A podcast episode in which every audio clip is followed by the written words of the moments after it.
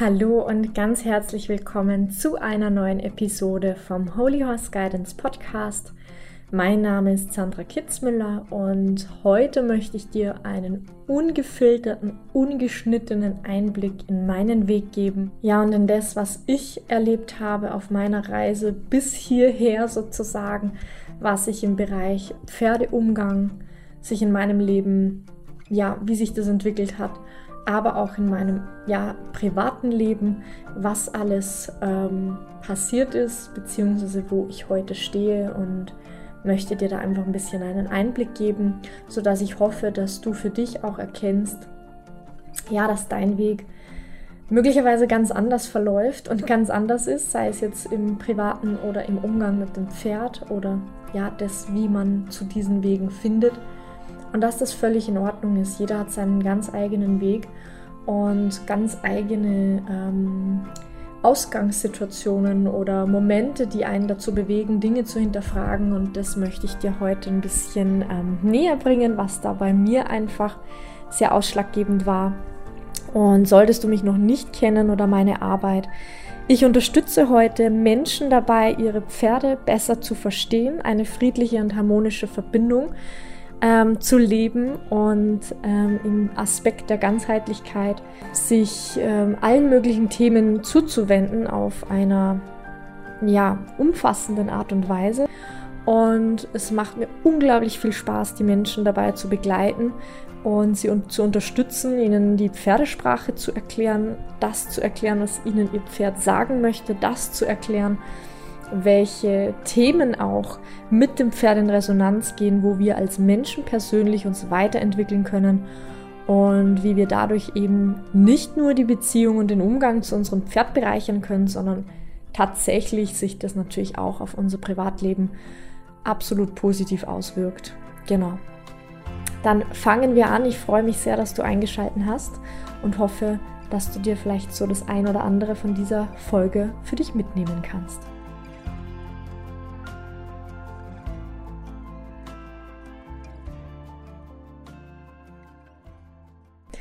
Heute melde ich mich ganz gemütlich von meiner Couch. Ich möchte nämlich heute ein bisschen über meinen Weg sprechen. Ähm, ich wurde nämlich da schon ganz oft gefragt, ja, wie war das denn bei dir? Wann hat es angefangen? Welche Menschen haben dich inspiriert? Und ich möchte heute wirklich ganz transparent, ungeschnitten und ähm, ja, dir von meinem Weg berichten. Ähm, ich weiß, dass nämlich ganz viele immer ja sich natürlich irgendwo trotzdem wünschen, schneller ans Ziel zu kommen, wenn man das überhaupt so formulieren kann. Aber ähm, dass das halt doch ein Weg ist, der auch Jahre dauern kann und der ja auch für mich immer noch nicht beendet ist, klar, weil ich auch immer wieder zu neuen Erkenntnissen komme, neue Sachen entdecke und für mich probiere und versuche zu integrieren oder wieder loszulassen ähm, sodass das natürlich ein ewig wandelnder Prozess ist. Aber ich möchte eben ja die Geschichte so ein bisschen mit dir teilen, wie das bei mir so war, um, um dir vielleicht auch den Druck zu nehmen, alles irgendwie sofort perfekt umsetzen zu müssen oder sofort alle alten Sachen loszulassen, sondern dass das halt wirklich auch dauern kann, ähm, diesen Wandel zu vollziehen und sich immer mehr neuen Konzepten, neuen Denkweisen hinzuwenden. Genau. Ja, ich bin sehr gespannt, wie die Folge bei dir und allen anderen ankommen wird. Es ist auf jeden Fall transparent, würde ich mal sagen. Und ich denke aber, dass es an der Zeit ist, mehr davon zu erzählen. Und freue mich, dass du da bist, dass du zuhörst, dass dich das interessiert. Und hoffe, dass du dir an der einen oder anderen Stelle einfach für dich was mitnehmen kannst. Genau. Ja, wann hat's bei mir angefangen, dass ich Dinge hinterfragt habe? Das werde ich, wurde ich schon ganz oft gefragt und tatsächlich kann ich das nicht auf einen speziellen Moment festmachen. Denn ich war als Kind schon immer so, dass ich viele Dinge hinterfragt habe, wo, wo es halt von den Erwachsenen her einfach keine Erklärungen gab. Wo ich einfach für mich schon als Kind irgendwie hinterfragt habe, ja, wer bestimmt, dass man 40 Stunden arbeiten muss? Wer bestimmt es, dass die Zeit so viel wert ist? Also das war für mich damals schon waren das schon fundamentale Fragen, worauf ich kaum Antwort gefunden habe. Ja, das ist halt so, das war schon immer so, kennt wahrscheinlich jeder diese Aussagen. Und ja, so hat es irgendwie für mich schon angefangen, im Kindesalter Dinge zu hinterfragen und habe da schon gemerkt, ich will irgendwie mein Leben anders gestalten, nicht weil es so wie es vielleicht die Mehrheit macht, weniger wert ist oder nicht cool ist oder ja, keine Ahnung. Ich, ich bin davon überzeugt, dass, ähm, dass viele sich halt genau diese Dinge wünschen zu arbeiten, arbeiten zu gehen, sozusagen, keine Sorgen zu haben, zu wissen, am Ende des Monats verdiene ich das Geld und kann dadurch meine Freizeit gestalten, ähm, wo einfach vielleicht Familienplanung, Haus bauen, alles im Vordergrund steht. Und wie gesagt, das ist nicht wertend zu betrachten, weil, ähm, weil ich von ganz vielen Menschen weiß, dass das Lebensträume sind. Ich habe nur für mich irgendwann gemerkt, okay, mich zieht es einfach woanders hin und ich bin da halt dann doch auch ein bisschen auf Widerstand gestoßen, klar, weil, weil das halt nicht so das klassische Schema war, so, ja, so und so sollte das vielleicht eigentlich sein oder so ist es halt üblich, genau.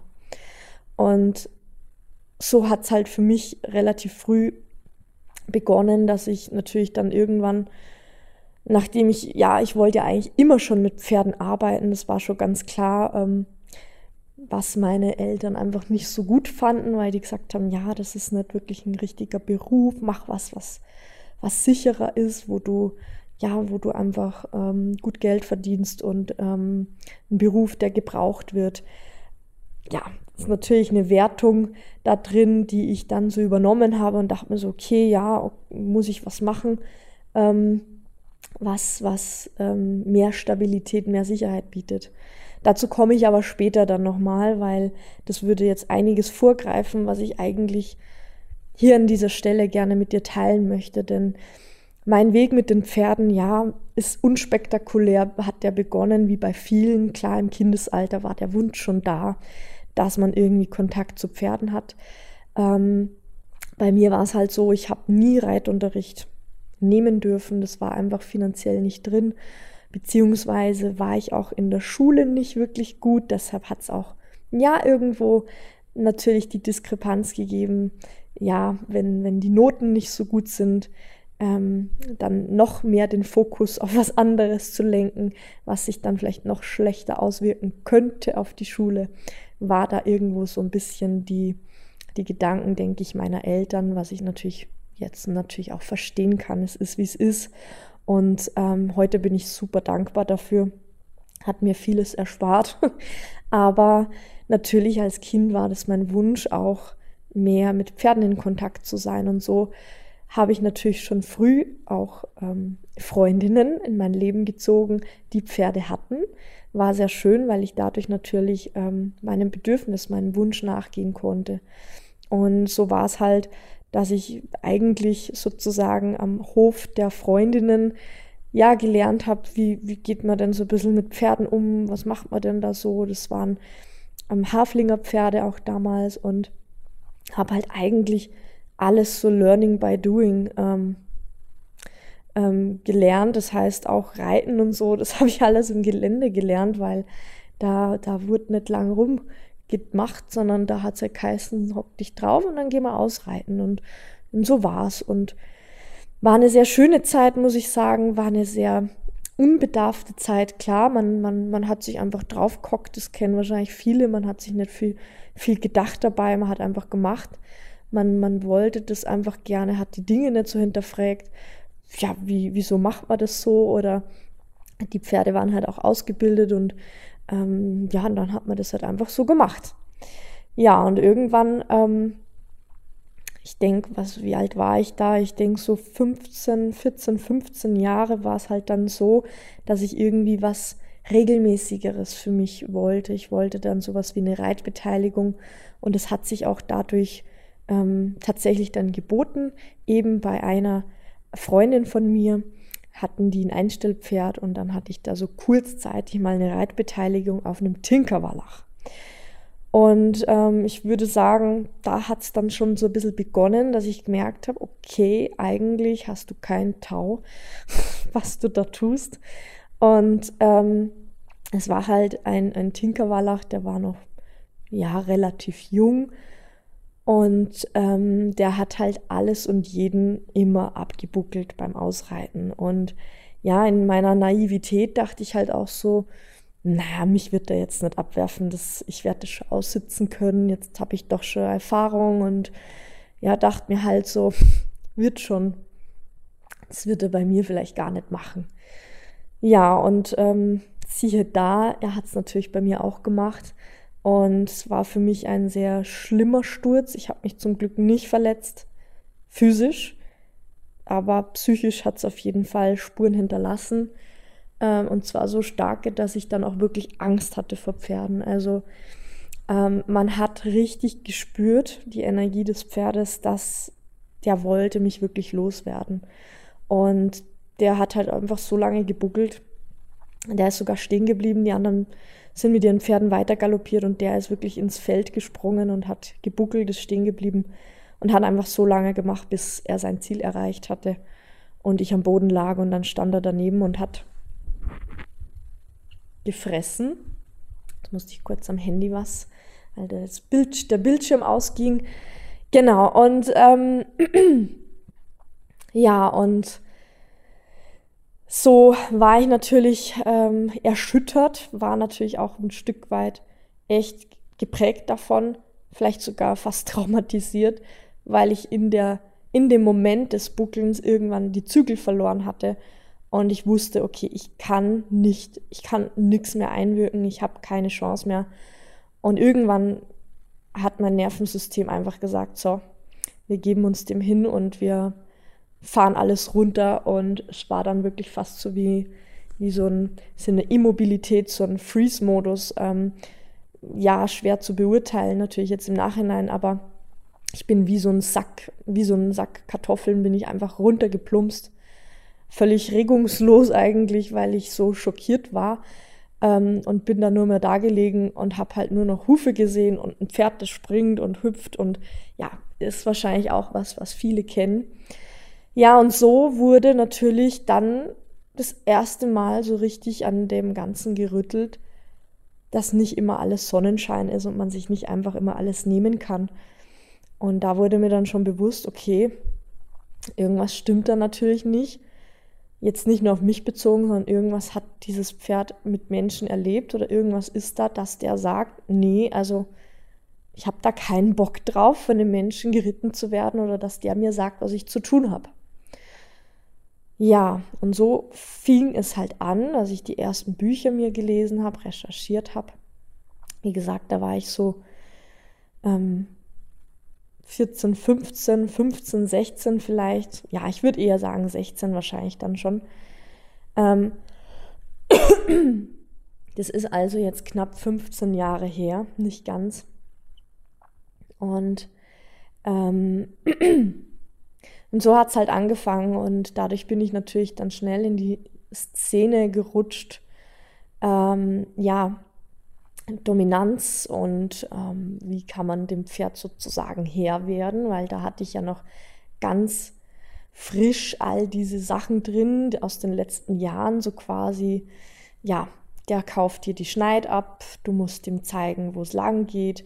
All diese Sprüche, die waren natürlich noch so tief in mir verankert, wo ich gemerkt habe, okay, irgendwie kriege ich das nicht hin. Was braucht es dazu, dass ich sozusagen Rang höher werde?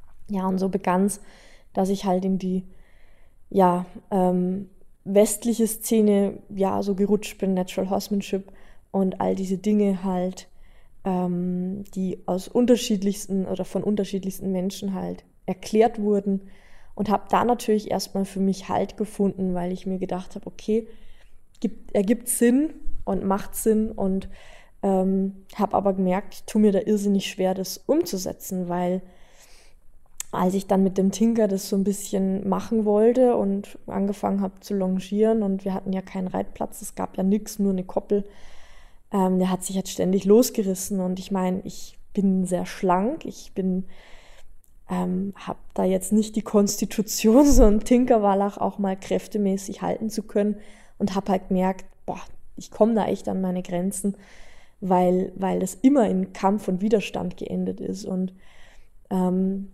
hatte aber natürlich ja das durch diese ganzen Lehren und das, was da so erzählt wird, ähm, angenommen, dass das natürlich, oder was heißt angenommen, es wurde ja auch so erklärt, dass man, ja, dass, dass das quasi das Pferd lernen muss und dass das Pferd sich dann ein Stück weit unterwerfen oder unterordnen muss, bis, also dass man dem Pferd halt zeigen muss, dass man Rang höher ist.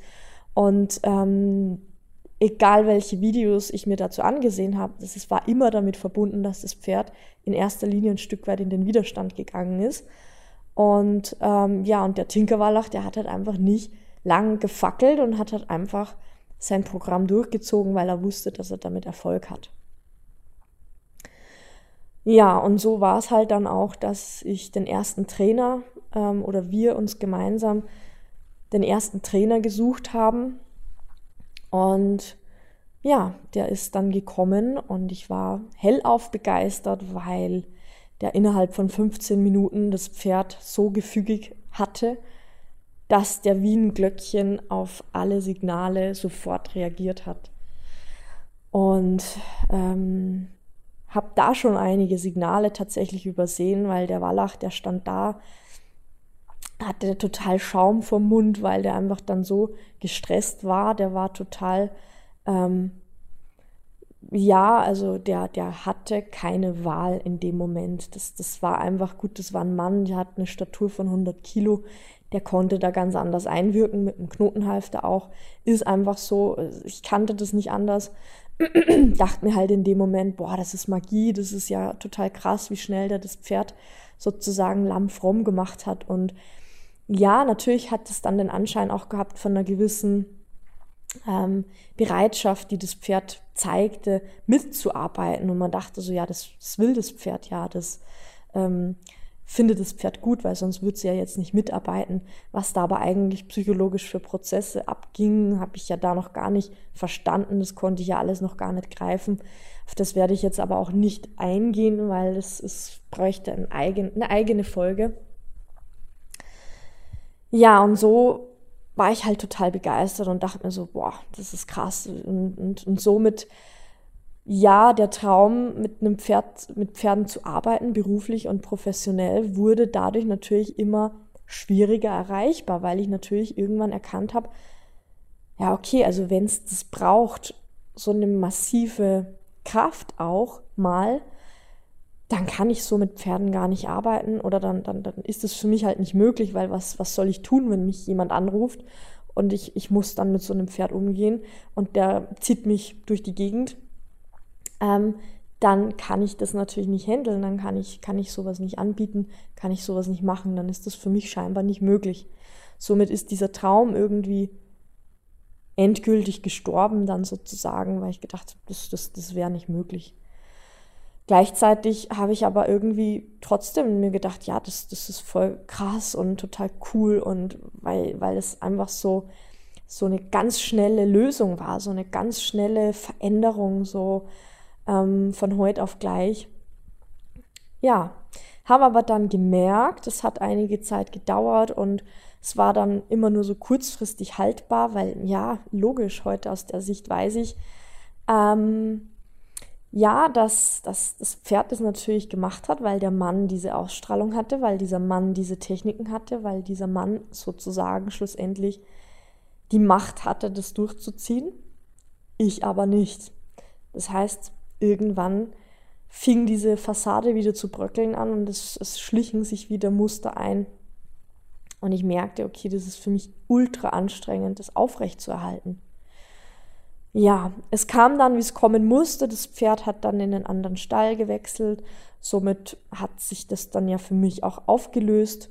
Ähm, und dann war es an der Zeit, mein eigenes Pferd nach Hause zu holen. Ich war dann so 18 Jahre alt und ähm, wusste, okay, jetzt ist es an der Zeit ähm, für mein eigenes Pferd. Und ich hatte damals kaum Geld. Ich ja, musste mir alles selber finanzieren, das, also von der, von, vom Kauf bis zu den Einstellgebühren.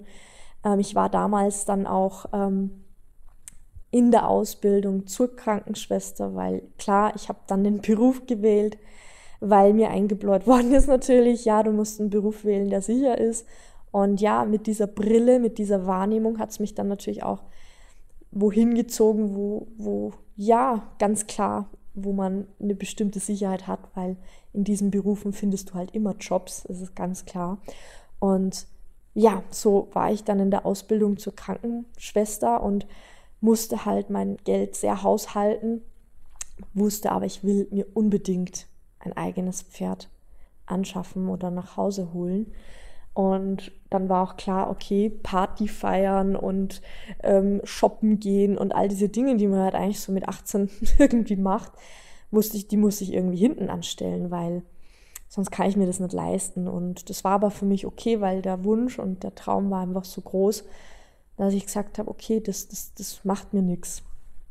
Ja, und so kam ich ja dann auch schlussendlich zu meiner ersten Stute, zur Hope die ein ehemaliges Schulpferd war. Ich habe ja auch nach einem Pferd gesucht, das sehr erfahren war, weil ich gemerkt habe, okay, ähm, ich will ein Pferd, das, wo ich nicht erst diese Dinge klären muss, wo eben aus klassischer Sicht ähm, erstmal den Rang klären muss oder ähm, dass das, das Pferd versteht, dass man Rang höher ist, dass es einen respektieren soll ich dachte mir halt, ich hätte gern ein Pferd, wo das halt alles schon so drinnen ist und man direkt loslegen kann. Und äh, ja, und so ist es halt dann gekommen, dass ich zur Hope gefunden habe. Und ähm, ja, es hat sich halt damals auch gut angeboten. Ähm, hatte überhaupt keine Ahnung von einem Pferdekauf, von einer ganzheitlichen Betrachtung, vom Pferdewesen, von dem gesundheitlichen Zustand von ähm, dem, was mich damit erwartet mit so einem Pferd. Ich war einfach schockverliebt, kennen wahrscheinlich auch ganz viele, ähm, dass da der Verstand gar nicht recht viel zu melden hatte, sondern das Gefühl einfach schon entschieden hat, dass dieses Pferd mitkommen darf. Und ja, so war es dann auch. Und es war für mich eine ganz neue Erfahrung, so ein Pferd dann selber zu halten, selbst die Verantwortung für so ein Lebewesen zu übernehmen. Es war dann schon auch sehr überfordernd für mich. Also es hat mich die ersten ein, zwei Wochen total aus der Bahn geworfen, weil ich mir gedacht habe, so, boah, du musst jetzt alles entscheiden, von Tierarzt, von Hufbearbeitung, du musst jetzt alles selber entscheiden. Und in so vielen Bereichen habe ich dann gemerkt, du hast eigentlich überhaupt keine Ahnung von, ähm, von Haltung, von Ernährung, von ähm, Hufbearbeitung, von tierärztlichen Behandlungen, was alles, ja, was es alles so gibt. Und das hat mich echt ein bisschen zur Verzweiflung gebracht. Und da bin ich sehr dankbar, dass meine Eltern mir da immer sehr gut zugeredet haben und ähm, da auch für mich da waren und gesagt haben, na, das, das kriegst du schon hin und das schaffen wir schon. Und ähm, ja, dafür das bin ich wirklich sehr dankbar, weil mir das dann sehr viel Druck genommen hat. Ähm, genau. Ja, und so habe ich dann als ein sehr glückliches Mädchen natürlich meine erste Stute in meinem Leben gehabt und dachte mir so, ja, von jetzt an, jetzt kann ich alles so machen, wie ich das will, kann alles selber bestimmen. Und ähm, ja, ähm, habe jetzt meine eigene Möglichkeit mit einem Pferd eine ganz tolle Beziehung aufzubauen. Ja, und diese Vorstellung, diese Bubble wurde sehr schnell zum Platzen gebracht, weil einfach meine Stute mit ganz anderen Erwartungen natürlich dann schon ähm, in diese Verbindung reingegangen ist. Die hatte einfach schon so viel erlebt. Die, die musste jahrelang dienen, musste Menschen auf ihrem Rücken tragen, musste stundenlang und ähm, Ewigkeiten im Kreis laufen ähm, sinnlos durch die Gegend ähm, irgendwelche Menschen tragen und war dann natürlich mehr als ähm, ja fertig. Die war einfach durch mit dem Ganzen und hat einfach gesagt, du, ich habe überhaupt keinen Bock mehr auf das, was ihr Menschen alle wollt. Und ähm, ja, so hat es halt angefangen, dass mich meine Stute auf einer Ebene getroffen hat, von der ich noch gar nicht so wusste, dass es die eigentlich gibt ähm, nämlich ja auf dieser emotionalen Ebene. Und ähm, diese Abweisung, diese Zurückweisung die hat mir sehr, sehr weh getan. Und da gibt es auch ein YouTube-Video dazu ähm, von dieser Geschichte, falls du das genauer dir anschauen magst. Ja, und ähm, ja, so, so hat es halt dann angefangen. Ich habe dann einen Stallumzug gehabt.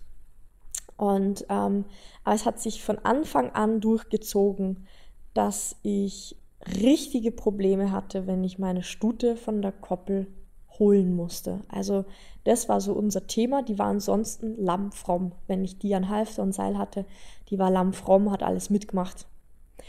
Und hat alles geduldet, was ich, was ich halt dann so angeschafft habe und so, ähm, weil die das halt kannte. Aber immer, wenn es darum ging, sie von der Koppel zu holen, immer dann, wenn sie um ihre Freiheit wusste, hat sie sich abgewendet. Und zwar so, dass sie, sie wusste ganz genau, wann ich sie erwischen kann und wie sie sich positionieren muss, dass ich halt keine Chance habe.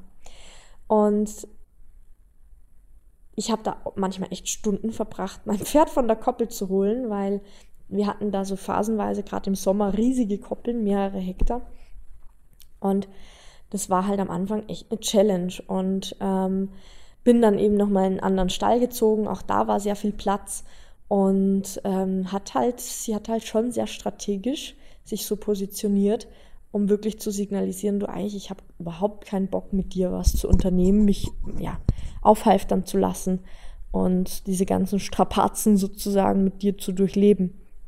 Ja, und ich habe halt egoistischerweise, sage ich ganz ehrlich, wie es ist, am Anfang überhaupt nicht verstanden, wieso sie das bei mir macht, weil ich halt einfach dachte, du, ich will ja eigentlich schon fast gar nichts mehr. Ich will ja nur freizeitmäßig mit ins Gelände gehen. Sollte doch eigentlich was sein, was ein Pferd toll findet.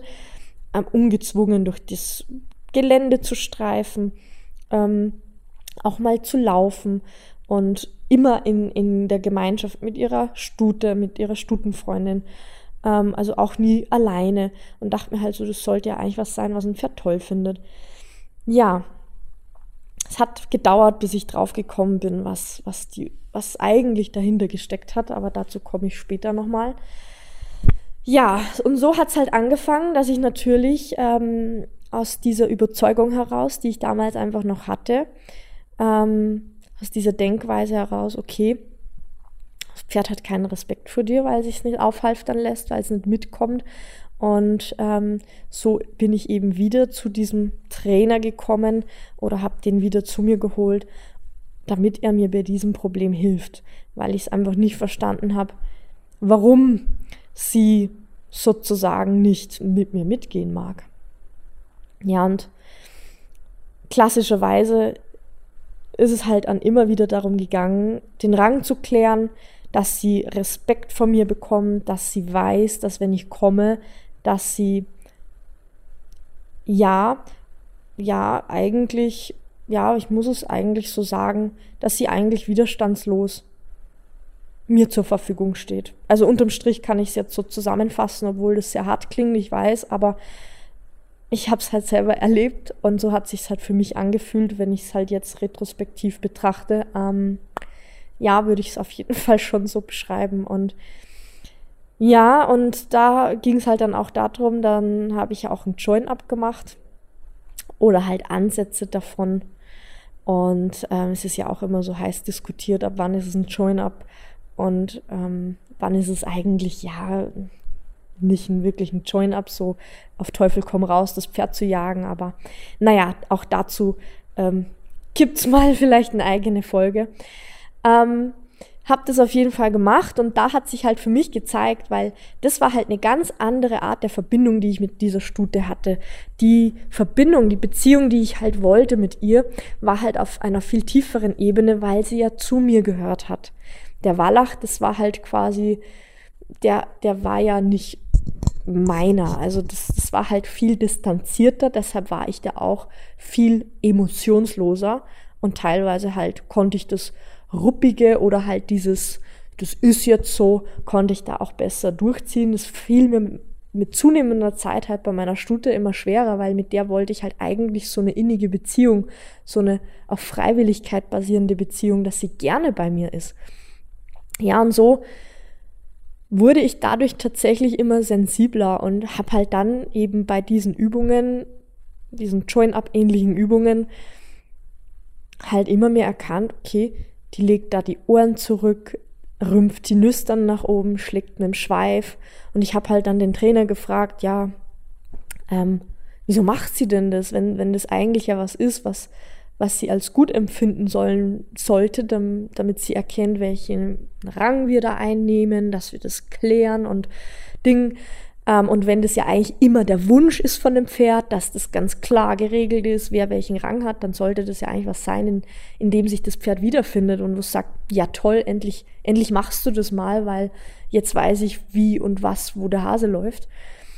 Ähm, so wurde das ja immer suggeriert und habe dann aber gemerkt, durch das Ohrenanlegen, dass da irgendwas stimmt da nicht. Irgendwas passt ihr ja nicht, warum ich das mache. Und die Erklärung war halt immer, ja, die motzt halt jetzt ein bisschen, die, die, die zickt da jetzt halt ein bisschen, weil die, die, die will sich dann natürlich jetzt nicht unterordnen und das muss sie halt jetzt lernen. Und da bin ich so froh tatsächlich, dass ab da ungefähr dann bei mir irgendwann die Alarmglocken geläutet haben und ich gemerkt habe, will ich das so? Will ich wirklich eine Beziehung auf dieser Ebene, auf diesem Fundament, auf dieser Basis aufbauen, dass ich ständig dem Pferd quasi klar machen muss, ich gern nur, dass du weißt, ich bin Rang höher als du.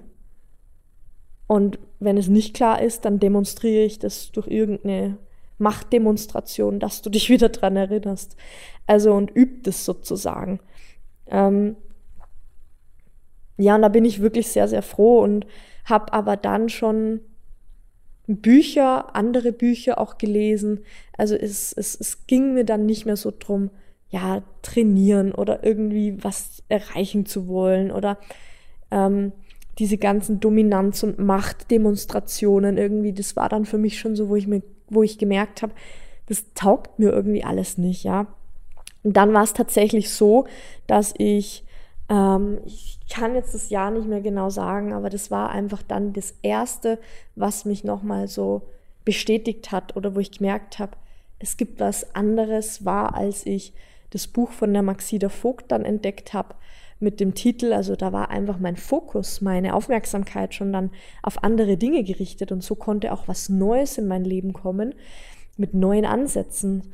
Und ähm, das Buch heißt, glaube ich, Befreie dich selbst, befreie, äh, befreie dein Pferd, befreie dich selbst oder umgekehrt. Da, Entschuldigung, da bin ich mir jetzt nicht sicher. Ähm, ein ganz tolles Buch, das ich aber damals, sage ich ganz ehrlich, nicht verstanden habe. Das war einfach für mich noch so weit weg, so ich konnte es nicht greifen, was da eigentlich die Essenz drinnen ist. Ähm, ich fand es aber toll, irgendwie so neue Ansätze, zwangfrei, freiheitlich. Ähm, habe das dann so hingenommen, habe das Buch dann in mein Regal zurückgestellt und dachte mir so, ja, das, das ist schon irgendwie so eine Richtung, die ich mir da gut vorstellen kann. Es war natürlich dann auch so, dass meine Stute natürlich immer älter geworden ist und für mich halt dann Themen wie Reiten ist halt dann sowieso hinten runtergefallen, weil das war klar, die war dann schon über 25 ähm, oder um die 25 und hatte einfach durch ihren Schulbetriebsalltag echt einen verschlissenen Körper. Und ähm, irgendwann war klar, ich, ich fühle mich da auch nicht mehr gut dabei. Ich meine, wie gesagt, ich bin, bin quasi ein Leichtgewicht, würde ich mich auf jeden Fall dazu zählen, aber trotzdem habe ich das für mich nicht mehr vereinbaren können. Und so habe ich dann sowieso entschieden, okay, ähm, ich reite jetzt meine Stute nicht mehr. Und ja, und somit ist dieses Buch auch wieder ins Regal gewandert und ähm, hat da erstmal auch eine Zeit lang sozusagen einfach passiv in mir gewirkt. Ja, und ähm, dann war es tatsächlich halt auch so, dass ähm, in, ab dem Zeitpunkt, wo ich halt wirklich bewusst entschieden habe, ich will sie nicht mehr reiten und ich will nichts mehr von ihr haben, ich, ich will nichts mehr, ich will keine egoistischen Ziele mehr verfolgen, war es tatsächlich auch so, dass sie von einem auf den anderen Tag ihr Verhalten von ich lasse mich nicht von der Koppel holen. Völlig, das war weg. Das war wie weg. Und da war für mich das erste Mal so krass, was die innere Haltung, was dieser innere Druck, irgendwas zu wollen, irgendwas zu erreichen, was das auslösen und bewirken kann. Und da habe ich das erste Mal gemerkt, wie, wie viel Kraft in unserem Geist einfach drinnen steckt, konnte aber das nicht so, so, so rational mir erklären, so wie ich das jetzt halt beschreibe, sondern das war halt schon so, ich habe das gemerkt, dass, dass sich da was verändert hat. Ich konnte das aber nicht greifen, was da genau passiert ist jetzt, warum das Verhalten sich jetzt so geändert hat, dass das jetzt direkt mit dem zusammengehangen hat, dass ich meine Meinung geändert habe. Aber das ist mir halt im Laufe der Zeit immer bewusster geworden, dass das tatsächlich der entscheidende Faktor war. Weil ansonsten habe ich nichts verändert. Ich habe ich habe ganz und gar nicht, ich habe nichts mehr mit dieser Stute gemacht. Die durfte einfach nur noch sein und nur noch ihren, ja, ihr, ihr Leben genießen. Und dann war ja schon lange der Wunsch geboren, eine Weltreise ähm, anzugehen mit meiner besten Freundin. Ähm, und so ja, war das Pferdethema eben dann mal so ein bisschen in den Hintergrund gerückt, weil wir die ganze Reise geplant haben und uns auch damit natürlich auseinandergesetzt haben, wo wollen wir hin, was wollen wir da ähm, machen, was wollen wir sehen. Und unsere Idee war ja so ein bisschen in Richtung Work and Travel und auch auf Pferdehöfen ähm, zu arbeiten und ähm, ähm Erfahrungen auch zu sammeln und einfach eine tolle Zeit zu verbringen in anderen Ländern, tolle Menschen kennenzulernen und auch ein bisschen das Land und die Kultur und alles kennenzulernen einfach. Und wir haben dann auch angefangen, in Italien und Spanien auf Pferdehöfen zu arbeiten. Und das waren unglaublich tolle Erfahrungen. Ich würde heute keine mehr missen wollen, weil ich da sehr, sehr viel gelernt habe. Ähm, und ähm, mit sehr, sehr vielen unterschiedlichen Pferden ähm, er erleben durfte. Und ähm, natürlich alles noch so aus, dem, aus der Brille heraus, ähm, die ich so noch immer ein bisschen hatte. Ja, das Pferd muss irgendwo gehorsam sein. Also ich konnte einfach diesen, diese neuen Dinge, die da einfach schon so ein bisschen in mir drin da waren, halt nicht umsetzen. Ich konnte das noch nicht in neue Handlungen bringen. Ich, ich wusste nicht, was das konkret im Alltag jetzt mit einem Pferd bedeutet. Ähm, ja, und so haben wir eine ganz, ganz tolle Zeit verbracht und extrem viel gelernt, ähm, bis wir dann natürlich zu dem Entschluss gekommen sind, okay, wenn wir natürlich auf diesen Höfen arbeiten, haben wir natürlich sehr, sehr wenig Zeit, wirklich das Land auch zu bereisen und kennenzulernen, weil wir haben wirklich von teilweise sieben Uhr früh bis acht Uhr abends geschuftet und ähm, mit, mit so Touristen ausritten und ähm, Boxen ausmisten, Koppeln abmisten, Reitunterricht, äh, die Pferde ähm, rausholen, reinholen. Also das waren wirklich ganz, ganz viele Sachen, die wir da gemacht haben und den ganzen Tag unter Pferden waren. Und wie gesagt, es war sehr, sehr schön. Ich möchte es nicht mehr missen, aber wir haben uns dann entschieden, dass wir die restlichen Länder, die wir so geplant hatten, ähm, nur noch bereisen und das war natürlich, ist natürlich viel kostenintensiver gewesen. Darum mussten wir einfach ein bisschen das dann komprimieren und zusammenkürzen. Weil wenn du einfach permanent nur von der eigenen Tasche lebst, klar, ähm, kostet es einfach viel mehr als ähm, ähm, ähm Arbeit für Kosten und Logis. Ja, und ähm, falls jetzt der Gedanke kommt, wie ich mir das leisten konnte, ich habe mir das alles selber finanzieren müssen.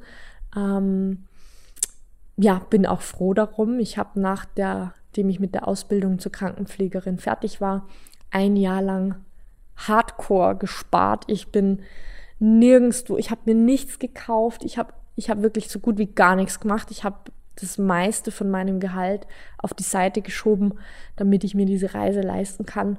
Und ähm, ich habe auch immer gesagt, wenn mein Geld alle ist, dann reise ich nach Hause, weil ähm, es soll einfach noch im Machbaren sein. Ich, ich kann nicht irgendein Geld ja, ausgeben, das ich einfach nicht habe, logisch.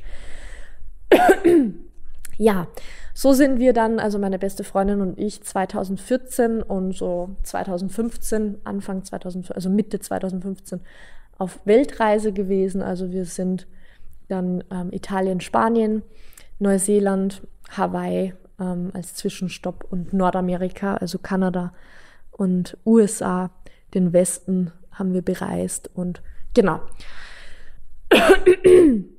ja, und als wir dann ähm, wieder nach Hause gekommen sind, ähm, habe ich natürlich, ich habe unglaublich viele Erkenntnisse aus dieser Weltreise für mich mitnehmen können. Ähm, also eine der schönsten Erlebnisse, das mal so zu erleben, war tatsächlich dieses einfache Leben, sich um nichts kümmern zu müssen, außer um das, wo schlafe ich heute und was esse ich heute und wo fahre ich morgen hin oder so ungefähr. Also das waren ja alle Sachen, die man irgendwie so managen musste.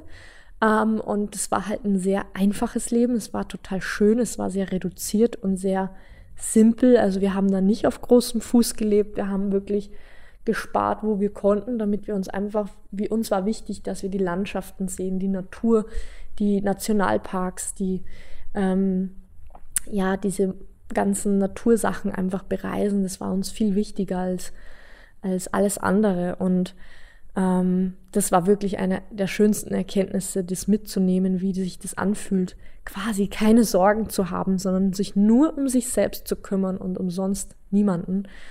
Ähm, und ja, und als ich dann halt nach Hause gekommen bin, war halt irgendwie diese Sinnfragen auf einmal wieder da. Die, die ich als Kind hatte, die ich dann aber irgendwie so, ja, die ich halt vorher schon erwähnt habe, diese Sinnfragen von, ja, wer bestimmt denn überhaupt, dass man 40 Stunden arbeiten muss und dass das und das so und so viel wert ist und ähm, die sind dann auf einmal wieder hochgekommen, weil klar, dann bin ich nach Hause gekommen von diesem einfachen Leben und dann war für mich so, ja, was mache ich jetzt eigentlich mit meinem Leben, gell? So, ist das, was ich jetzt da tue, wirklich das, was ich möchte?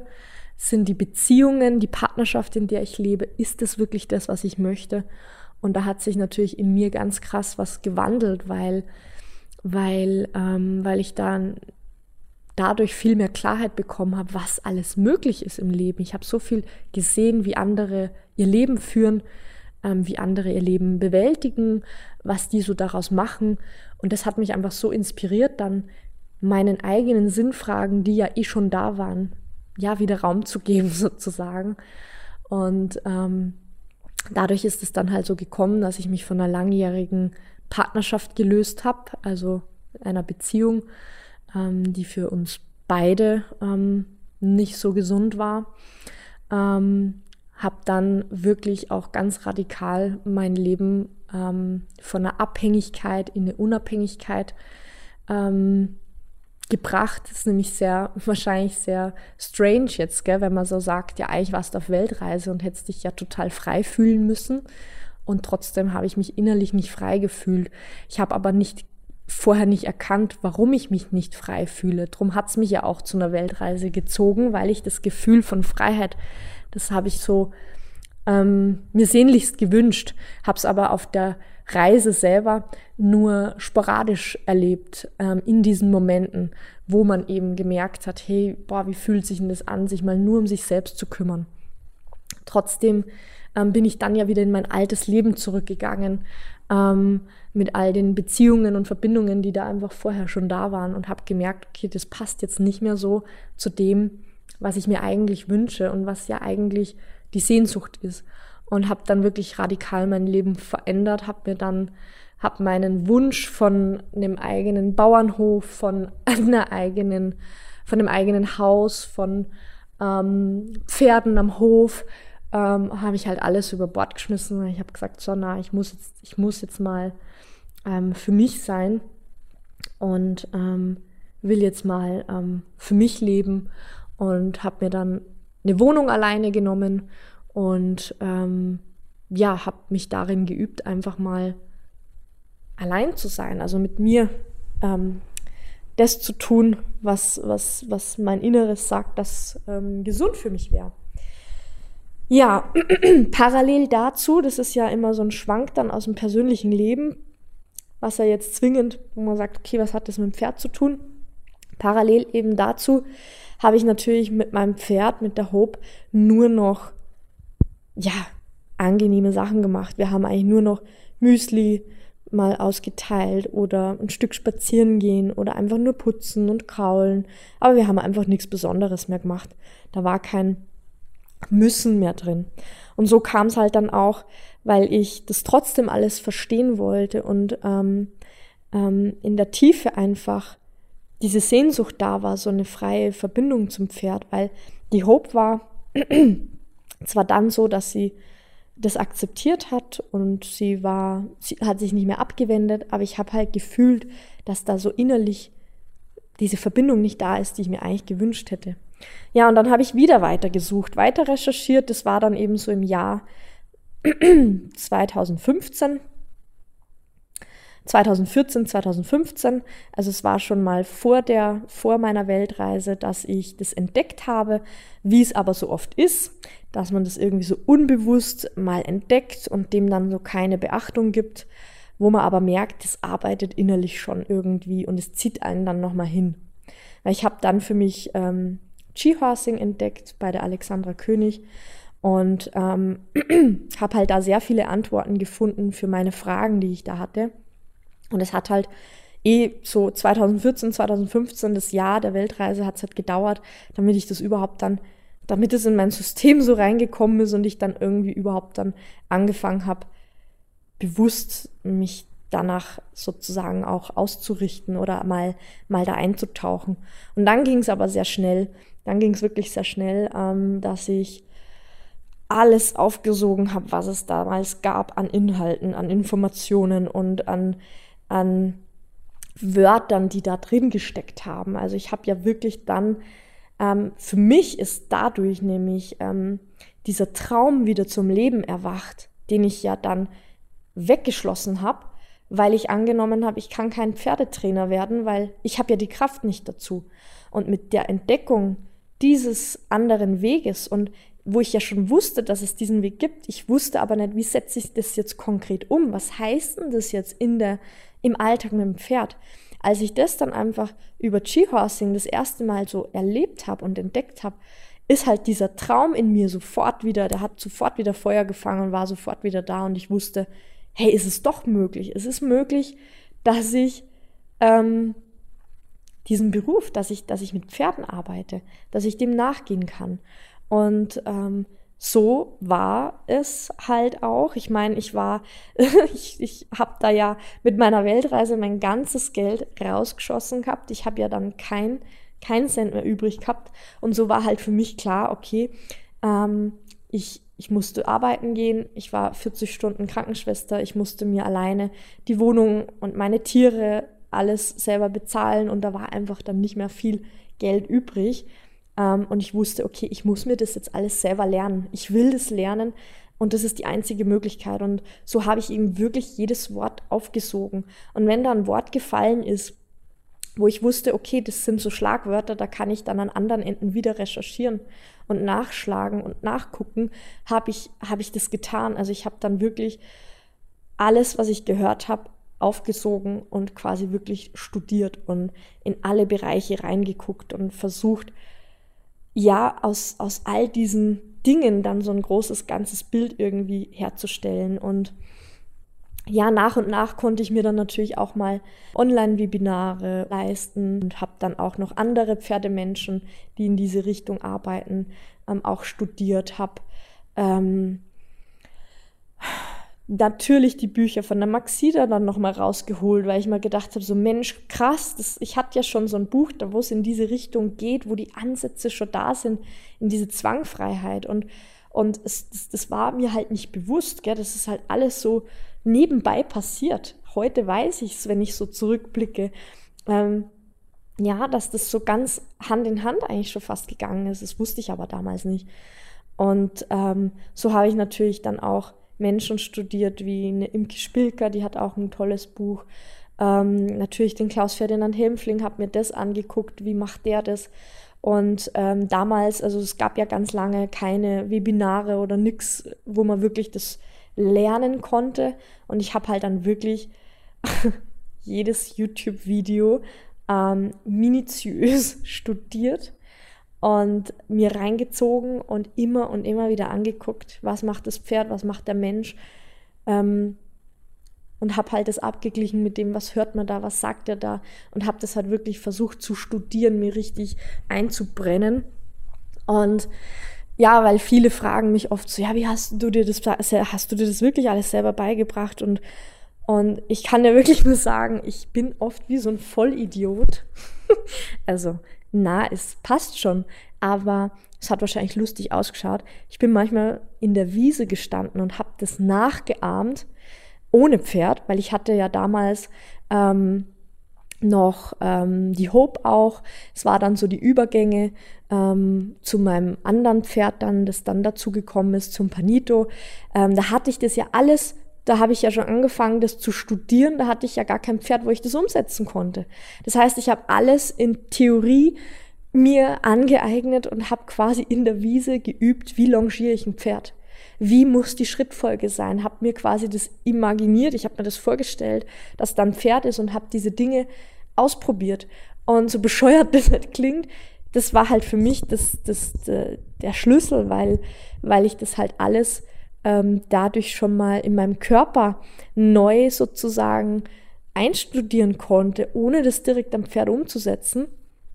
Und ich war halt auch immer alleine. Ich hatte niemanden, mit dem ich das machen hätte können, der mir hätte Feedback haben, also geben können. Ich habe alles immer alleine gemacht, ähm, für mich studiert und ähm, wie gesagt, ich hatte eben auch kein Pferd, an dem ich es ausprobieren konnte. Ich konnte das nur in der Theorie für mich üben, mich selber dabei filmen, mich wieder anschauen. Ähm, und, und da schon ein erstes Gespür. Also ich konnte mich da ganz auf meinen Körper konzentrieren und auf das, was mein Körper da macht. Und ähm, das hat mir tatsächlich sehr geholfen, weil es war dann, Moment, da muss ich jetzt überlegen, 2018, ja, 2018, also es hat dann echt Jahre gedauert, also das waren dann fast drei Jahre ähm, oder zweieinhalb Jahre, wo ich intensivst im stillen Kämmerchen ohne Pferd quasi, weil ich hatte ja keins, wo ich das umsetzen konnte, ich habe das immer mal wieder an der Hope probiert, aber das, das war klar, dass die da einfach ähm, nicht mehr so zugänglich war. Ich konnte echt viele Sachen nochmal neu erkennen und, und mit ihr neu erleben. Aber wirklich so in dieses reinzugehen, so, ähm, dass das Pferd Lust drauf kriegt, mit einem gemeinsam zu laufen, sich gemeinsam schön zu zeigen. All diese Dinge, das war halt für die Hope nicht mehr interessant. Die hat gesagt, du, ich will mein Leben genießen, mach du, was du tun willst, aber lass mich, lass mich in Ruhe. Und das war für mich okay. Ähm, genau, und so habe ich halt für mich das studiert, habe dann auch ähm, damals wirklich, ähm, ähm, da gab's ja die Talentschmiede in der Saliho School, also bei Skihorsing, und ich konnte mir das halt einfach alles nicht leisten. Ich war halt, ja, es war halt einfach so. Und es ist halt wie immer, wie es halt immer ist, entweder du investierst Zeit oder Geld. Und ich habe mich halt für Zeit entschieden, habe halt viel Zeit investiert. Ähm, und mir das selber halt gelernt und ich habe mir wirklich den Stundenplan, quasi das, was da an dann in Lerninhalten aufgelistet war, das habe ich mir rauskopiert und habe gesagt, so passt und diese Punkte, das muss ich mir alles anschauen, das muss ich lernen, wenn ich so arbeiten will, dass ich wirklich so ganzheitlich wie möglich das Pferd erkenne und studiere und, und, und. Ja, so war das. Und ähm, dann ist eben 2018, war klar, okay, ähm, jetzt darf ein neues Pferd kommen. Und dann habe ich mir natürlich auch bewusst, habe ich mich mal erstmal bewusst für einen Wallach entschieden, weil ich mit dem natürlich erstmal auch das Ganze viel leichter, was heißt leichter, will ich gar nicht sagen, aber ähm, erlernen kann, wie das ist, ein Pferd auch so freiheitlich was heißt trainieren, aber anzuleiten, auch mal zu sagen, hey, versammel dich mal oder wenn du schon läufst, dann mach das nicht irgendwie, sondern schau mal, dass du schön untertrittst. Es macht halt für eine Stute immer schnell keinen Sinn mehr, was halt für einen Wallach von Natur aus einfach ein bisschen logischer ist, ja, weil die, die wollen ja ähm, effizient sein, die wollen ähm, stark sein, die wollen strategisch sein, die wollen schön sein, die wollen ähm, ja vital sein und Deshalb dockt dann Wallach halt immer schneller an als eine Stute oder hat man es dann auch einen Ticken leichter. Ähm, wie gesagt, muss nicht sein, aber in der Regel schon. Und ja, so war klar, dass ein Wallach in mein Leben kommt. Und Panito war ja dann einfach nur ein Fotokauf. Ich habe den ja nicht in echt gesehen. Da wusste ich halt dann schon, ja, dass es Energien gibt, dass man das anzieht, was man lernen darf. Und habe halt eigentlich dann voll darauf vertraut, dass schon das Pferd zu mir kommt, ja, das bei mir sein soll und mit dem ich halt gemeinsam wachsen darf. Und so war es auch oder so ist es auch nach wie vor. Ja, und mit Panito war es dann so, dass ich all das, was ich in grauer Theorie die letzten Jahre da mir so einstudiert habe, auf einmal zack liefern musste. Der war dreieinhalb Jahre, der war roh und ähm, relativ unverbraucht, unverdorben, ähm, wo halt diese natürliche Kommunikation unglaublich schnell Anklang fand, weil der einfach ja ähm, keine konditionierten äh, Trainingsmethoden kannte. Das heißt, der, der hat halt unglaublich schnell ähm, unverfälschtes Feedback gegeben und ich konnte daran sehr, sehr schnell wachsen. Und ähm, ja, und so war es, dass ich mit dem Panito mir das Ganze dann binnen kürzester Zeit, innerhalb von Monaten, ja, erarbeitet habe. Und natürlich ist es halt so, klar, ich habe auch persönlich an mir gearbeitet, aber es ist dann natürlich nochmal was anderes, wenn ein Pferd in dein Leben kommt und sagt, du, jetzt wäre es aber an der Zeit, wenn du dir dieses Thema, dieses ähm, Thema, das da so ein bisschen mitschwingt, wenn du dir das mal angucken würdest. Ja, und so hat es dann angefangen, glaube ich, nach so vier Monaten. Ähm, ja, vier Monaten hat es dann angefangen, dass er halt ein Verhalten gezeigt hat, ähm, dass wir beim Führen, beim Rausgehen, dass er mich überholt hat, wollte ich losreißen und hat in meine Richtung gekickt. Und ich wusste halt damals einfach schon um das Jahr, dass diese Dinge immer eine Bedeutung haben, dass die Pferde nie was ohne Grund machen. Und vor allem, wenn wir so frei in einem aktiven Dialog sind mit einem Pferd, so dass das, ähm, dass wir auch auf diesen authentischen ähm, Zugang irgendwo angewiesen sind oder dass das halt die Essenz ist von dem Ganzen, ähm, rechnet man natürlich auch damit, dass, dass das Pferd natürlich auch mal ähm, ja was aufzeigt, wo es sagt, du hey, da ist eine Blockade oder da ist was, wenn du das nicht ähm, auflöst oder wenn du dir das nicht anschaust, dann tue ich mir schwer, dir draußen im Gelände zu vertrauen. Ja, und so war es ähm, dass ich gewusst habe, okay, ich habe mir jetzt so viel selber erarbeitet, aber da habe ich jetzt einen Blindspot. Ich erkenne es nicht, was das Thema ist. Ich erkenne es nicht, was, was er mir sagen möchte. Und ich habe da dann eine Videoanalyse bei der Alexandra König gemacht, ähm, wo, wo sie mir dann gesagt hat, was die Thematik dahinter ist und ähm, wo für mich dann natürlich nochmal eine ganz neue Welt also ich wusste das, dass es das gibt, dass Pferde diese Persönlichkeitsaspekte in, also spiegeln oder besser gesagt in Resonanz gehen damit. Ähm, aber ich habe es halt bis dato nicht so krass erlebt. Also klar, mit der Hope schon auch, aber das von, von der Hope ging ja nicht gegen mich per se. Es ging erstmal grundsätzlich gegen Menschen und das Verhalten war halt eher defensiv. Sie hat halt immer den Rückzug gewählt. Es war kein Angriff gegen, gegen mich in persona, sondern es war immer der Rückzug ähm, und nicht das Dagegengehen. Und es war halt dann beim Panito anders und ich wusste halt, okay, da brennt der Hut, da muss ich jetzt handeln, weil, ähm, weil da ist was, was er mir sagen will, was ich offenbar selber noch nicht erkenne.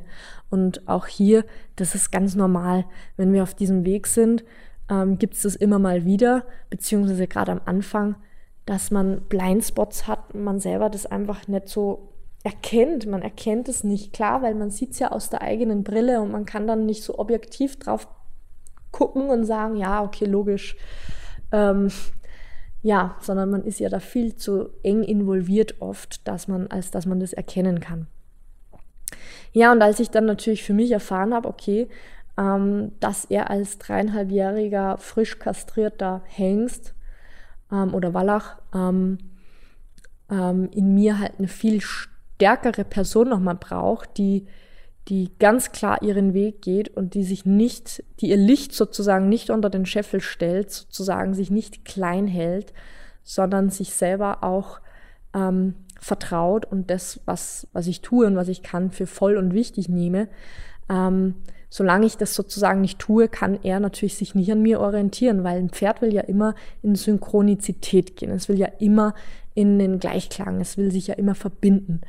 Und in dem Fall sagt das Pferd halt einfach, ich kann mich nicht mit dir verbinden, weil ich spüre, dass das nicht förderlich ist. Ich erkenne, dass du dir selber schadest und somit auch anderen. Das heißt, das Pferd erkennt darin nichts, wo es, wo es sich dran orientieren kann, weil es sagt, boah, toll, sondern es sagt eher, ich will mich nicht so unter den Scheffel stellen. Ich will mich nicht so klein halten, wie du das machst. Das finde ich nicht schön. Das ist nicht lebensförderlich. Das ist keine Vitalität. Und deshalb muss ich mich losreißen. Ich muss weg von dir. Du, du, du störst sozusagen meine eigene Kraft. Und es tut noch, ja, schon auch weh, wenn man das natürlich hört, weil das will man natürlich nicht hören. ähm, wenn einem das Pferd quasi das wirklich so, ja, serviert. Aber diese Momente sind halt immer die, wo, wo, wo man sich selber dann natürlich auch anfängt zu bewegen, wo man Veränderung einleitet, weil diese Notwendigkeit da ist, ja. Und von daher bin ich immer sehr dankbar dafür, wenn die Pferde sowas zeigen, weil, weil man darin natürlich dann ja die Muße und die Kraft auch fassen kann, sich diesen Themen hinzuwenden.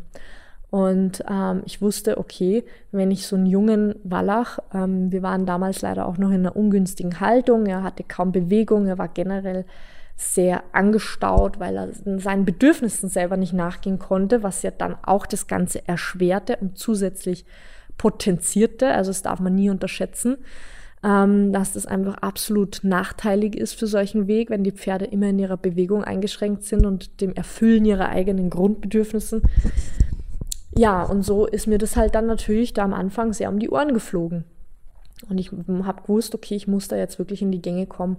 Ich muss mir das anschauen, wo und wie oft, dass ich mir in meinem Leben selber, wo ich mich selber zurücknehme, klein halte, wo ich ähm, nichts sage, weil ich mir denke, das steht mir nicht zu oder ähm, ja, was werden sich die dann denken oder ähm, wo ich ähm, auch gedacht habe, ja, die anderen können es besser, die anderen wissen es besser. Ähm, ja, wo man einfach permanent sich selber kleiner hält.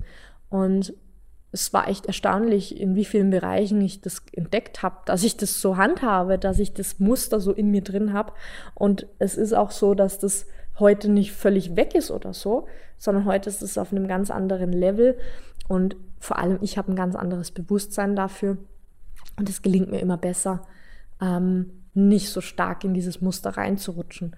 Und es war, also das war für mich dann das absolut krasseste, was ich auf diesem Weg erlebt habe, als ich mich dem Thema zugewendet habe und wirklich dann auch ähm, mit dieser Notwendigkeit dieses Thema angegangen bin und gesagt habe, okay, na, ich muss da jetzt wirklich viel mehr auf meine Beine kommen und ähm, ja, mich, mich, mich in meine Größe zurückerinnern oder das ähm, überhaupt mal wahrzunehmen, wo ich mich immer wieder ducke und klein mache, das ist ja auch schon so ein Gewinn, war das wie magisch, weil ich habe mit dem Panito nie geübt, dass der das nicht mehr tun darf oder dass, dass er ähm, ja, dass ich ihn bestraft hätte oder dass ich mit ihm Fürübungen gemacht hätte oder so.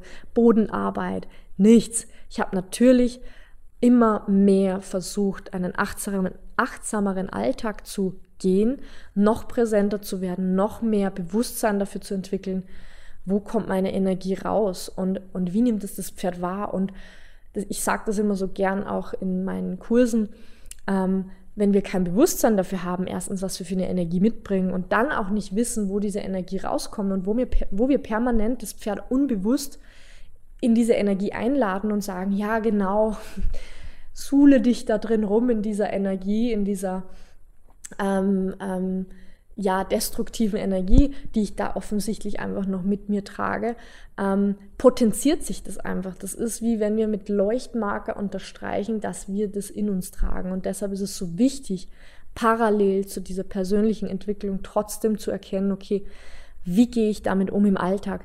Wie positioniere ich mich zum Pferd?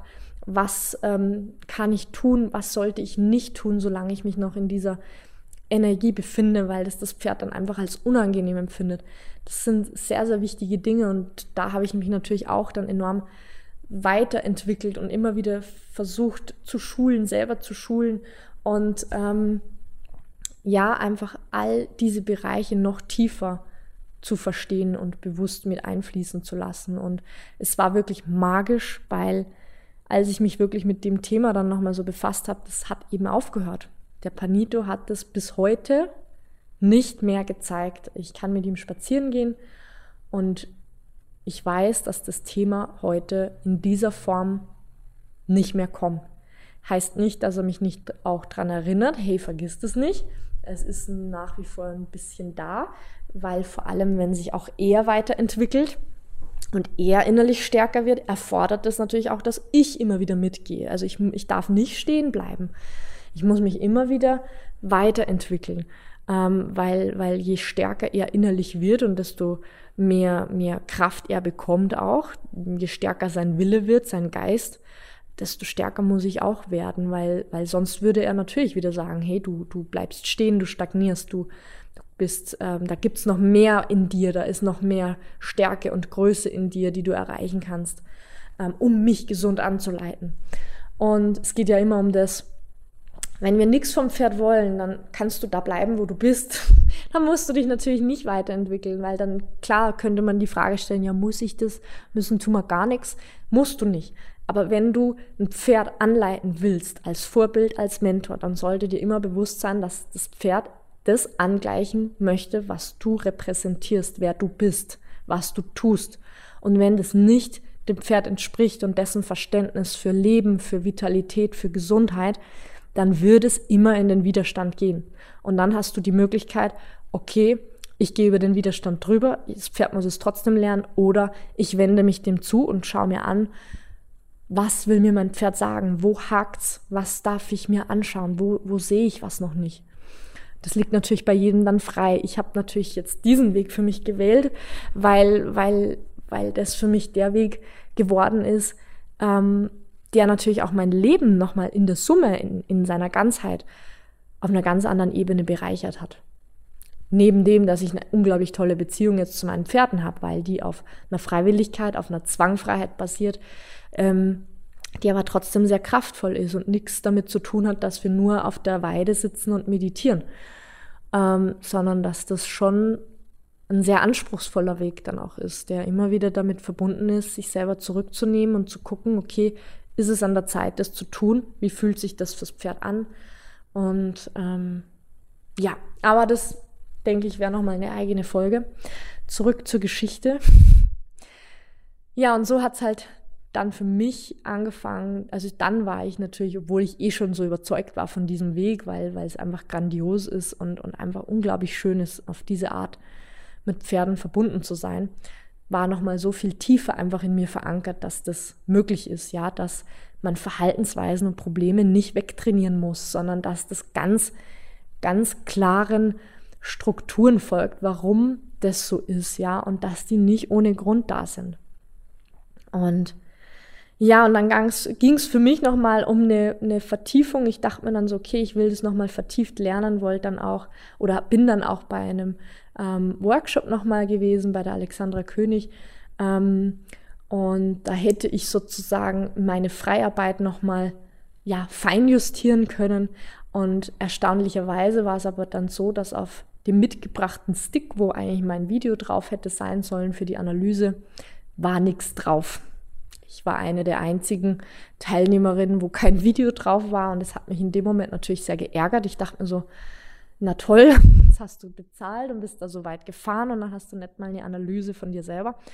Ja, heute kann ich nur sagen, es war für mich auch ein sehr großes Geschenk, weil offenbar hat es einfach so sollen sein, dass ich mir selber vertraue, dass ich ähm, dass ich den Weg schon finde und dass ich auf diesem Weg schon bin und dass mir eben genau das gefehlt hat, ähm, mir selber zu 100 Prozent zu vertrauen, ähm, dass ich das verstanden habe, dass ich es umsetzen kann. Und ich bin auch aus diesem Workshop dadurch natürlich sehr gestärkt rausgegangen, weil ich ähm, das dann einfach als Wink gesehen habe, ja, es hat nicht sollen sein und es hat seinen Grund. Und ähm, ja, und so ging natürlich dann meine Reise wieder alleine weiter. Das war 2019 der Workshop und so war dann wirklich für mich nochmal, ähm, das war dann nochmal so dieser, ja, das, das hat es dann wirklich nochmal gebraucht, dass ich gemerkt habe, ja, ähm, du kannst es, du kannst es alleine weitergehen, das, das, das, das passt schon. Also es hat mir sehr viel Zuversicht gegeben einfach. Genau, ja, und so war das eigentlich. Also, wie gesagt, ich könnte da jetzt noch ewig weiterreden. Ähm, unterm Strich kann ich halt wirklich sagen, ich habe so unglaublich viel Zeit verbracht zu lesen, zu studieren, Videos anzuschauen, immer und immer und immer wieder. Und ähm, vor allem diese Selbstschulung, dieses, ja, sich selber auch anzuschauen, ähm, da drüber zu gehen, was heißt drüber zu gehen, aber den Rahmen mal so zu kreieren, wenn man sich schämt und sagt, hm, ich mag mich eigentlich nicht filmen und ich, mir ist es unangenehm, da so angeguckt zu werden. Ähm, auch mal zu gucken, okay, welchen Rahmen kann ich schaffen, damit ich mich sicher fühle. Und für mich hat es wunderbar halt so gepasst, weil ich habe halt für mich, wie gesagt, in der Wiese all diese Sachen alleine probiert. Ich weiß nicht, ob mich da jemals jemand gesehen hat, aber für mich war das einfach ganz okay, ähm, so das zu lernen. Und für das bin ich heute sehr dankbar, weil das macht halt meinen einzigartigen Weg mittlerweile aus, dass ich schlussendlich all die Informationen und die Impulse und die Inspirationen, die ich, ähm, ähm, die ich halt von anderen Menschen sozusagen erfahren habe, auf meine ganz eigene Art und Weise für mich umsetzen konnte und integrieren konnte. Ähm, oder eben auch vielleicht nicht. Ähm, heute weiß ich, dass sich natürlich meine Ansichten von, von anderen auch in, in gewissen Punkten stark unterscheiden und es darf auch sein. Und ähm, ja, und das hat mich natürlich immer mehr bestärkt, diesen Weg generell selber zu gehen und natürlich auch anderen zu vermitteln. So ist es ja dann gekommen, dass ich 2019 mein Gewerbe angemeldet habe und gesagt habe, so, jetzt fühle ich mich bereit. Ich möchte das anderen näher bringen, ich möchte andere dabei unterstützen. Und ich meine, da sind dann schon ähm, fast fünf Jahre ins Land gezogen, wo ich das Ganze wirklich im Kämmerlein für mich studiert habe.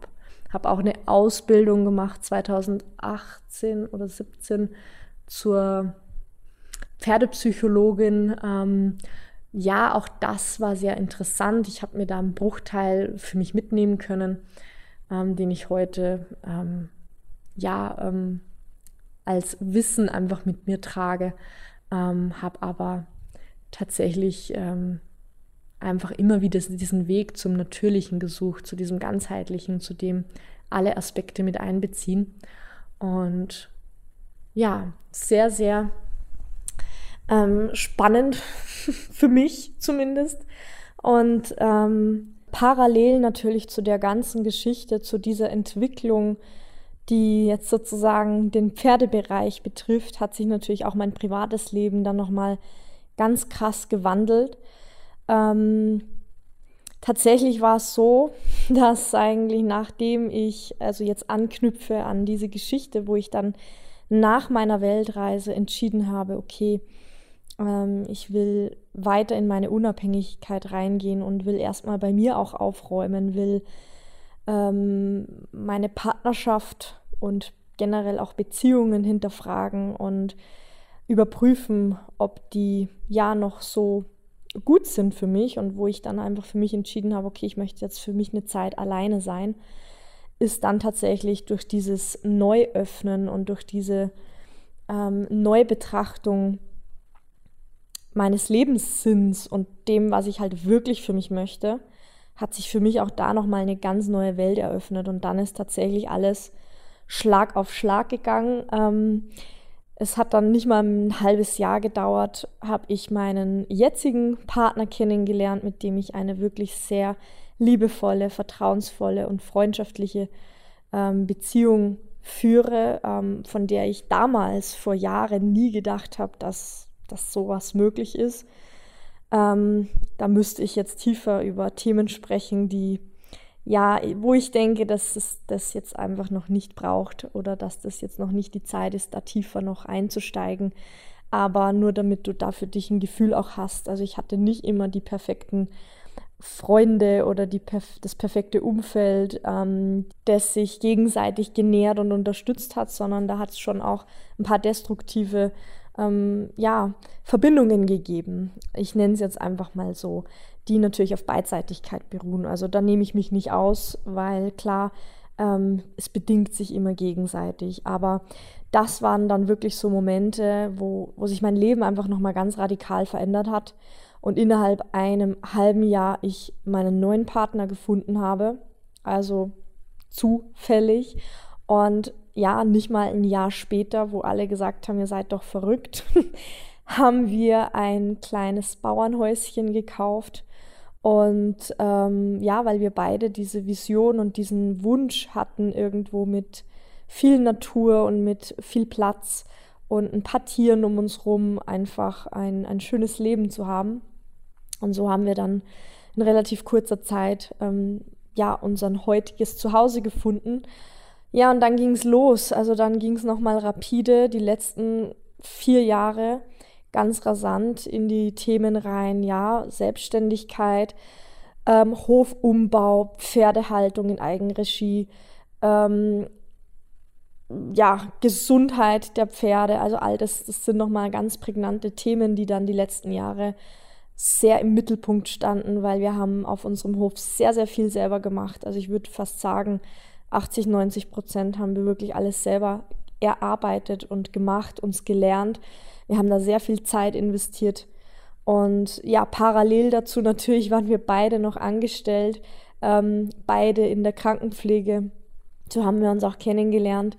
Und ähm, ja, und haben wirklich für unseren Traum alles gegeben in, auf allen Ebenen. Und ich habe dann dazu natürlich noch parallel schon die Pferde am Hof gehabt. Da haben wir noch nicht mal hier gelebt, ähm, sind jeden Tag hierher gefahren, die Pferde zu versorgen. Und das Ganze drei Jahre lang, also jetzt wären es bald vier Jahre. Ähm, aber jetzt wohnen wir ja schon ein Jahr fast im Haus. Ähm, aber drei Jahre lang fast sind wir jeden Tag hergefahren, haben die Pferde versorgt und ähm, habe mir nebenbei die Selbstständigkeit versucht, so gut wie möglich aufzubauen. Und für das bin ich so dankbar, für diese Zeit, wo ich ja jetzt schon manchmal mir denke, so, wow, wie hast du das alles unter den Hut gekriegt? Aber es hat sich gut machen lassen. Es war einfach der Wunsch, es war der Traum und dann war die Energie auch dafür da. Und umso dankbarer bin ich heute, wo ich jetzt seit einem halben Jahr nicht ganz, ja, den, den, den Schritt wagen konnte und den Schritt gehen konnte, meinen sicheren Hafen, den Angestelltenjob hinter mir zu lassen und in die Vollzeit-Selbstständigkeit einzutauchen. Und es ist für mich nochmal eine ganz neue Erfahrung, an der ich auch jeden Tag immer weiter wachse und ähm, mit vielen neuen Dingen konfrontiert werde und bin sehr dankbar für all diese Sachen, die ja schlussendlich alle so gekommen sind und mir immer wieder gezeigt haben, dass es sich lohnt, ähm, seine Träume weiter zu verfolgen, auch wenn es mal ungemütlich ist, weil ich die letzten Jahre waren nicht gerade ja entspannt. Aber es war einfach klar, das zu tun. Unser Ziel war vor Augen und dann mobilisiert man diese Kräfte und ähm, kann das gut durchhalten. Und jetzt ist wirklich mal so eine Phase anzukommen und das zu genießen, was man da schon erschaffen hat in so jungen Jahren. Ähm, wie gesagt, wir haben den Hof vor, vor vier Jahren gekauft, vor fast fünf Jahren schon. Da war ich eben 24 Jahre alt. Und ähm, ja, und jetzt wohnen wir schon seit einem Jahr hier und ich genieße jeden Moment und ähm, bin einfach dankbar für diesen Weg, weil all das in der Summe natürlich mit den Pferden zu all diesen Geschenken geführt hat und zu dem, dass ich da wirklich jeden Tag aufs Neue mein Leben versuche in Ordnung zu bringen und mir die Themen anzuschauen, immer wieder weiter daran zu wachsen und auf eine reelle Art und Weise, ja, meine Träume zu verwirklichen und ähm, mein Leben so gestalten, wie ich mir das vorstelle. Und das ist für mich das ja, größte Geschenk. Ja, und ich freue mich natürlich durch diesen Weg auch andere Menschen inspirieren zu können, dass das halt auch dauern kann, gell? Also diese passive Phase von, ähm, dass da schon so Elemente in mein Leben gekommen sind von diesen Richtungen, von diesen Denkweisen, die ich dann aber noch gar nicht so richtig greifen konnte oder integrieren oder überhaupt verstehen konnte dass das halt auch dazu gehört, ähm, dass das passiv einfach schon mal wirkt und irgendwann halt dann immer mehr ins Bewusstsein gerät und ja, dass dieser Weg eben schon viel, viel früher begonnen hat, als ich das jetzt bewusst sozusagen ähm, ähm, angegangen bin und gesagt habe, jetzt will ich das studieren. Also für mich hat wirklich mein Weg damals begonnen ähm, mit, mit meiner Stute Hope, wo ich dieses erste Erlebnis hatte, wo ich gesagt habe, ich will nichts mehr. Und sie hat ihr Verhalten verändert. Da hat sich für mich eine neue Welt geöffnet, wo ich gemerkt habe, okay, irgendwas muss da echt dran sein an dem Ganzen. Und ich meine, das ist jetzt eben ungefähr neun Jahre her, wo ich, wo ich dann wirklich diese Offenheit auch hatte, ähm, mir andere Sachen anzuschauen und die Dinge wirklich echt ernsthaft zu hinterfragen. Ja. Ja, dann ähm, hoffe ich, dass ich dir mit meinem Einblick in meinen Weg ähm, einiges mitgeben konnte an Inspiration und ähm, ja, einfach, dass du vielleicht mal diese Transparenz hast und siehst, ah, okay, wie war denn das bei ihr? Ähm, Im Endeffekt nichts Besonderes, nichts Spektakuläres. Und es muss auch nicht immer dieses mega Spektakuläre sein, dieses mega ähm, Trauma oder dieses mega ähm, Kindheitserlebnis oder ähm, schlechtes Elternhaus oder ähm, was auch immer. Also bei mir war es wirklich immer diese Sehnsucht, die Sehnsucht, zum einen irgendwo andere Wege zu gehen, die Sehnsucht nach einer wahren Verbindung, nach einer ehrlichen Verbindung, die sich wirklich gut anfühlt und natürlich diese Sehnsucht, ähm, auch irgendwo diese Botschaft hinauszutragen oder irgendwas zu bewirken. Das ist schon ganz lange in mir, das spüre ich schon als Kind, irgendwas bewirken zu wollen. Ich konnte das halt nur damals nicht greifen. Ja, was soll denn das sein? In welchem Bereich? Da habe ich mir keine Gedanken gemacht ist von alleine gekommen. Und dafür bin ich sehr, sehr dankbar. Genau. Ja, also, dann lasse ich das jetzt mal so stehen und bin gespannt.